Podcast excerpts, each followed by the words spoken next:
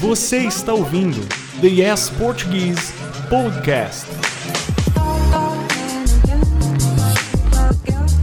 Olá, pessoal, tudo bem? Adriele aqui com mais um podcast do Yes. E você sabe que toda semana a gente tem um podcast novo por aqui, um novo episódio para você praticar sua compreensão oral em português. Então, hoje, dando sequência à nossa série de episódios em que eu leio para você um conto brasileiro clássico de algum escritor brasileiro. Hoje nós vamos ouvir uma história também do Monteiro Lobato que se chama O Casamento da Emília. Lembra, a Emília é um personagem do sítio do Pica-Pau Amarelo. E eu li esse conto aqui para você. Então, se você não ouviu o conto do sítio do Pica-Pau Amarelo, do Monteiro Lobato, procura o episódio em que você vai ouvir essa história. Tenho certeza que você vai adorar. Então, bora ficar pronto para ouvir a história sobre o casamento da Emília, beleza? Durou uma semana o noivado da Emília. Todas as tardes, trazido à força por Pedrinho, aparecia o Marquês de Rabicó para visitar a noiva. E tinha de ficar meia hora na sala, contando casos e dizendo palavras de amor. Mas apesar de noivo, o Rabicó não perdia seus instintos. Logo que entrava, punha-se a farejar a sala na sua eterna preocupação de descobrir o que comer. Além disso, não prestava a menor atenção à conversa. Não havia nascido para aquelas cerimônias. Uma tarde, Pedrinho zangou-se e resolveu substituí-lo por um representante. Rabicó não vale nada, disse ele aborrecido. Não sabe brincar, não se comporta. O melhor é isso, querem ver? E saiu. Foi ao quintal e trouxe um vidro de óleo de rícino que andava jogado por lá. Está aqui. De agora em diante, o noivo será representado por este vidro azul. E o tal Marquês de Rabicó vai passear. Concluiu pregando um pontapé no noivo. Rabicó raspou-se gemendo três coins. E desde esse dia, enquanto forçava a terra no pomar, através de tal minhoca de anel na barriga, quem noivava por ele de cartola na cabeça, era o senhor vidro azul. Emília comportava-se muito bem, embora de vez em quando viesse com impertinências. Eu já disse a Narizinho, caso, mas com uma condição. Eu sei qual é, adivinhou o senhor vidro azul. Não quer morar na casa do marquês. Com certeza porque não se dá bem com o futuro sogro, o Visconde de Sabugosa. Isso não, até gosto muito do senhor Visconde. O que não quero é sair daqui. Estou muito acostumada. O senhor vidro azul coçou o gargalo. Sim, mas não tem mais nem mais. Quem manda neste casamento sou eu. O marquês fica por lá e eu fico por cá, declarou Emília, toda espivitadinha e de nariz torcido. O representante do noivo suspirou. Que pena. O senhor marquês já mandou construir um castelo tão bonito, de ouro e marfim, com um grande lago na frente. Emília deu uma risada. Eu conheço os lagos do marquês. São como aquele célebre lago azul que certa vez prometeu a libelinha lá do reino das abelhas. O senhor Vidro Azul atrapalhou-se, viu que Emília não era nada tola e não se deixava enganar facilmente. Procurou remendar. Sim, um lago, não digo um grande lago, mas um pequeno lago, um tanque.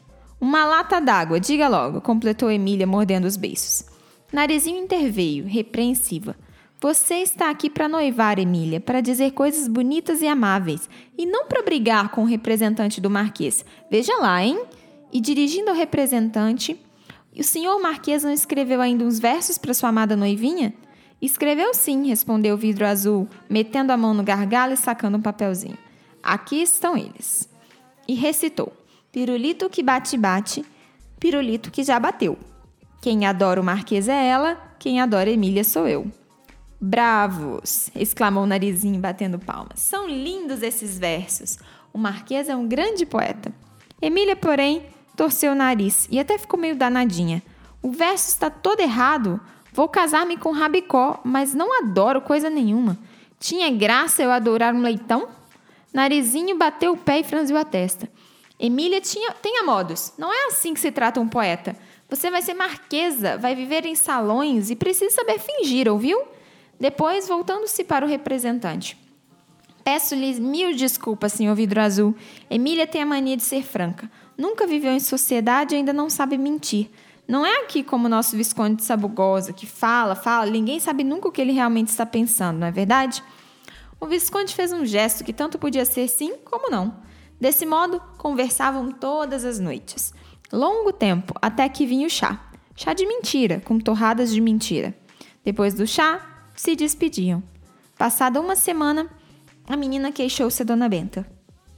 Este noivado está me acabando com a vida, vovó.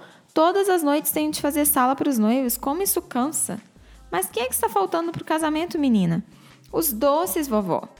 Já sei, já sei. Pois tome lá estes níqueis e mande vir os doces. Como era justamente aquilo que Narizinho queria, lá se foi aos pinotes, com os níqueis cantando na mão. Chegou afinal o grande dia e vieram os grandes doces. Seis cocadas, seis pés de moleque e uma rapadura, doce mais que suficiente para uma festa em quase todos os convidados ia comer de mentira. Pedrinho armou a mesa da festa debaixo de uma laranjeira do pomar e botou em redor todos os convites. Lá estavam Dona Benta, tia Anastácia e vários conhecidos e parentes, todos representados por pedras, tijolos e pedaços de pau. Um inspetor de quarteirão, um velho amigo de Dona Benta, que às vezes aparecia pelo sítio do pica-pau amarelo, era figurado por um toco de pau com uma dentadura de casca de laranja na boca. Chegou a hora. Vieram vindo os noivos, Emília de vestido branco e véu, rabicó de cartola e faixa de seda em torno do pescoço. Vinha muito sério, mas assim que se aproximou da mesa e sentiu o cheiro das cocadas, ficou de água na boca, assanhadíssimo. Não viu mais nada. Logo depois veio o padre e casou-os. Narizinho abraçou Emília e chorou lágrimas de verdade, dando-lhe muitos conselhos. Depois, como a boneca não tivesse dedos, enfiou-lhe no braço um anelzinho seu. Pedrinho fez o mesmo com o Marquês, enfiou-lhe no braço uma aliança de laranja, que Rabicó por duas vezes tentou comer. Os outros animais do sítio, as cabras, galinhas e os porcos também assistiram à festa, mas de longe. Olhavam, olhavam, sem compreenderem coisa nenhuma. Terminada a festa, Narizinho disse: E agora, Pedrinho?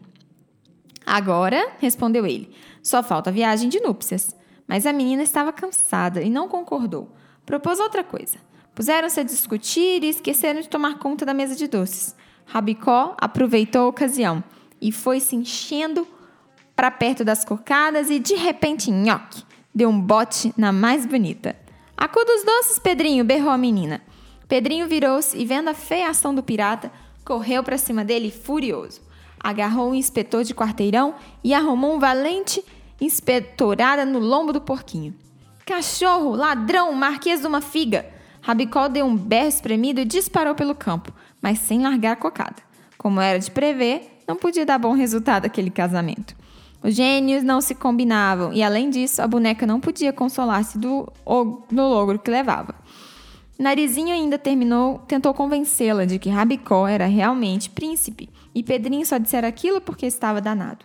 Não houve meio. Quando Emília desconfiava, era toda a vida.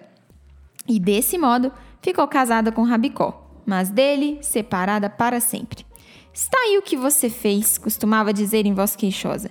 Casou-me com um príncipe de mentira e agora está aí, está aí. Narizinho dava-lhe esperanças. Tudo se arruma, um dia ele morre e eu caso você com um Visconde ou outro qualquer. Muito bem, pessoal, esse foi nosso episódio desta semana, o casamento da Emília. Eu espero que vocês tenham se divertido com esse episódio e quero pedir um favor. Se você curtiu e entendeu essa história, manda uma mensagem pra gente lá no nosso Instagram. Ou então, se você é um Yapper, você pode mandar uma mensagem pra gente no nosso grupo privado. Mas se você não é um Yapper, você pode usar o Instagram ou o nosso grupo no Telegram. Manda uma mensagem, conta pra gente a sua experiência com estudar português com os nossos episódios de podcast. Beleza? Então a gente se vê semana que vem e até lá. Tchau, tchau!